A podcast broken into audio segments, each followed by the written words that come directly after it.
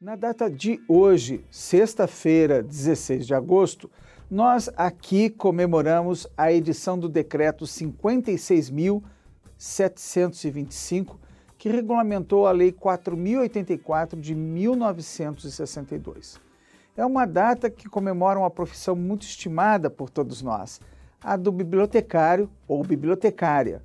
Essa data é importante a todos os operadores do direito porque é lá onde nós aprendemos a angariar os nossos conhecimentos, sempre contando com o apoio desse profissional.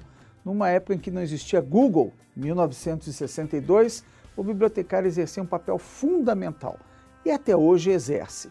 É ele que comanda o registro dos acervos no mundo físico e agora também no mundo eletrônico. A nossa informação é para que você prestigie esse profissional no dia de hoje. E encerrando a semana, apresentamos agora as principais informações do Diário Oficial da União e do Diário Oficial do Distrito Federal.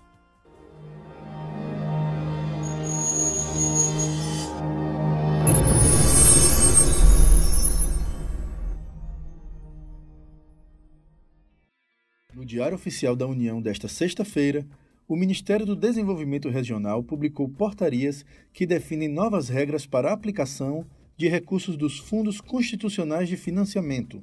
Já a ANEEL fixou regras sobre a qualidade da transmissão da energia elétrica. O Ministério da Saúde suspende transferência de incentivos por falhas na alimentação de sistema. A punição é aplicada àqueles municípios listados que não alimentaram o sistema por três competências consecutivas. Ministério da Economia publica regras para envio à Previc de informações das entidades fechadas de previdência complementar. Por fim, Ministério da Educação institui diretrizes curriculares do curso de Medicina Veterinária.